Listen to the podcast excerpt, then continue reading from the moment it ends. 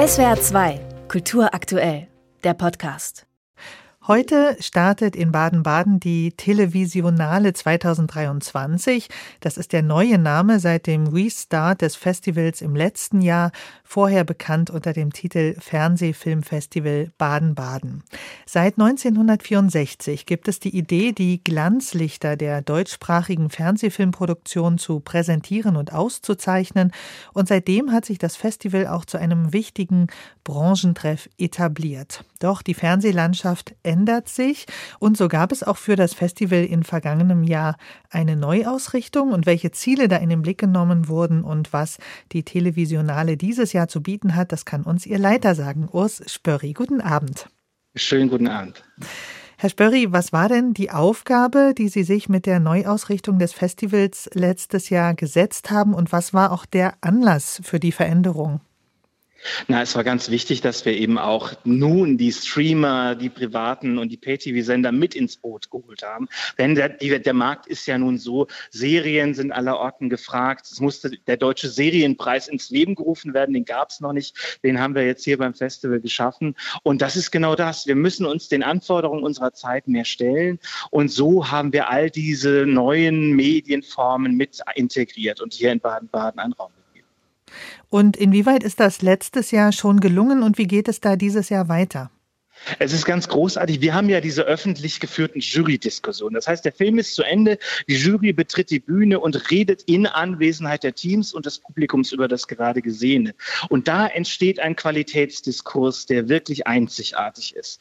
Und das haben wir tatsächlich so versucht, auf die Spitze zu treiben, dass hier zum einen innerhalb von drei Tagen gesehen werden kann, was alles Tolles entsteht und gleichzeitig erfahren, man erfahren kann, wie kann es noch besser werden. Ihre Aufgabe war ja, aus über 200 Titeln Filme auszuwählen für eine Liste, auf der dann nur noch 30 Filmtitel sind für die Jury. Auf was haben Sie da geachtet und was waren Ihre Kriterien für die Auswahl? Also da spielen natürlich viele Faktoren eine Rolle. Zum einen geht es um die handwerkliche Qualität, also das heißt vom Drehbuch angefangen über die Inszenierung im Sinne von Schauspiel, Kamera, aber auch so so ist ist das äh, von der Inszenierung her auch vom vom Requisite und Kostüm und Ausstattung relevant und dann wie ist es geschnitten?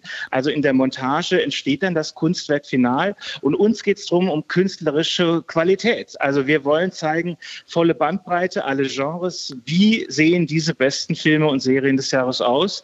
Und das sind dann natürlich ganz unterschiedliche Anforderungen. Das macht es immer spannend. Für mich persönlich der schönste Film letztes Jahr und der läuft auch heute Abend bereits Gesicht der Erinnerung von Dominik Graf. Ein wirklich sehr außergewöhnlicher, inhaltlich und natürlich auch künstlerischer Film, Jetzt ist Dominik Graf natürlich schon sehr, sehr lange im Geschäft, ein alter Hase als Regisseur. Vielleicht hat er daraus auch diese künstlerische Freiheit entwickeln können mit so einem Thema. Wie sieht es denn aus mit dem Nachwuchs? Wie, welche Schlussfolgerungen kann man ziehen? Also auf die Filme, die jetzt so nachkommen, was zeichnet sich da ab? Also ich habe wirklich das Gefühl, dass da eine ganz spannende Generation nachwächst. Wir haben hier ja auch die vier besten Nachwuchsproduktionen des Jahres, unter anderem beim MFG Star abgebildet. Und das ist schon was, die beschäftigen sich mit dem Zeitgeist, mit den aktuellen Fragen, die alle umtreiben. Und da merken wir auch schon, okay, hier wird die Gesell der Gesellschaft ganz schön auf den Mund geguckt und äh, das eben gezeigt. Und übrigens, man kann von zu Hause aus die Fernsehfilme, die nominiert sind, auch anschauen. Die sind dann in der Dreisat Mediathek verfügbar verfügbar und da kann auch abgestimmt werden über den Publikumspreis. Was sind denn, um vielleicht auch noch mal auf Problemfelder zu gucken, die folgenreichsten Veränderungen in der Branche? Also die Sparvorgaben zum Beispiel im öffentlich-rechtlichen sind ja ein großes Thema. Ist das auch schon, bildet sich das auch ab in den Filmen? Ganz klar. Also wenn man sieht, dass da früher zum Beispiel ein Tatort 24 Drehtage zur Verfügung hatte und heute sind es teilweise nur noch 18, ähm, das spürt man. Äh, der normale Zuschauer, die normale Zuschauerin wird das sicher nicht jetzt benennen können, woran das liegt. Aber ähm, da ist schon deutlich spürbar, es hat sich was verändert, es wird weniger. Und so ist es ganz spannend, dass zum Beispiel der Verband der deutschen Produzenten hier bei uns auf dem Festival fordert, es braucht eigentlich sogar weniger Produktionen, aber dafür wieder mehr Qualität. Und Regie- und Drehbuchverband werden hier sogar ein Manifest für besseres Fernsehen dann an den Tag bringen am Freitag. Das wird sicher auch sehr spannend. Danach wollte ich auch noch fragen, was hat es mit diesem Manifest auf sich? Ist da schon bekannt, was die Inhalte sind? Die haben letztes Jahr ein Think Tank hier auf dem Festival gehabt, die Regisseur- und Drehbuchverbände. Und die haben das jetzt entwickelt. Tatsächlich ist das noch unter Verschluss und wird dann hier am Freitag öffentlich präsentiert und dann auch diskutiert. Und ich kann mir vorstellen, dass das eben sehr interessant ist, weil hier auf Augenhöhe sowohl die Menschen, äh, die für Fiktion verantwortlich sind aus den Sendern, auf die Macherinnen und Macher stoßen. Und so wollen wir auch sein hier bei der Televisionale. Der Branchentreff, der familiäre, wo man auf Augenhöhe diskutiert. Das Abschlusspanel vor der Preisverleihung am Freitag heißt Zukunft des fiktionalen Films in Deutschland. Wie sieht denn diese Zukunft aus, wenn man sich in der jetzigen Position befindet? Gucken Sie da äh, freudig oder eher angstvoll in die, in die Zukunft? Berechtigte Frage. Also es gibt die Perlen im deutschen Film ganz klar, aber sie werden weniger.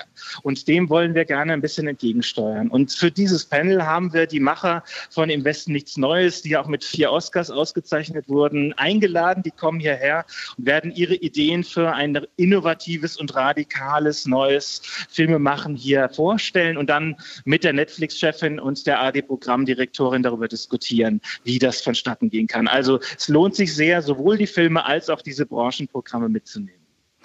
Ich will noch mal kurz darauf zu sprechen kommen, weil Sie auch gerade Netflix angesprochen haben oder den Film Im Westen nichts Neues. Die vierte Staffel von Babylon Berlin läuft auch auf der Televisionale. Das sind natürlich alles große Megaproduktionen. Wie schätzen Sie das ein? Wie werden kleinere Filme, kleinere Stimmen in Zukunft noch eine Chance haben? Ich glaube, es wird immer ein Nebeneinander geben. Ähm, es wird für die großen Produktionen sogar schwieriger, weil da geht es nur noch über Kooperationen, auch senderübergreifend, was bisher vielleicht noch gar nicht vorstellbar ist, mit Streamingdiensten. Die Kleinen haben es da oft leichter, weil sie über Leidenschaft gehen, über Innovationskraft und da sich mit Low-Budget-Mitteln unter Umständen dann auch Wege finden ins Business.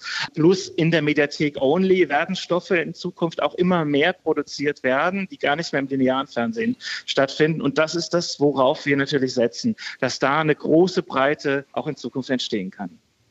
Das sagt Urs Spörri, der Leiter der Televisionale in Baden-Baden. Das Festival startet heute und geht bis zum Freitag. Dann werden die Preise vergeben. Vielen Dank für das Gespräch. Ich danke Ihnen. SWR 2 Kultur aktuell. Überall, wo es Podcasts gibt.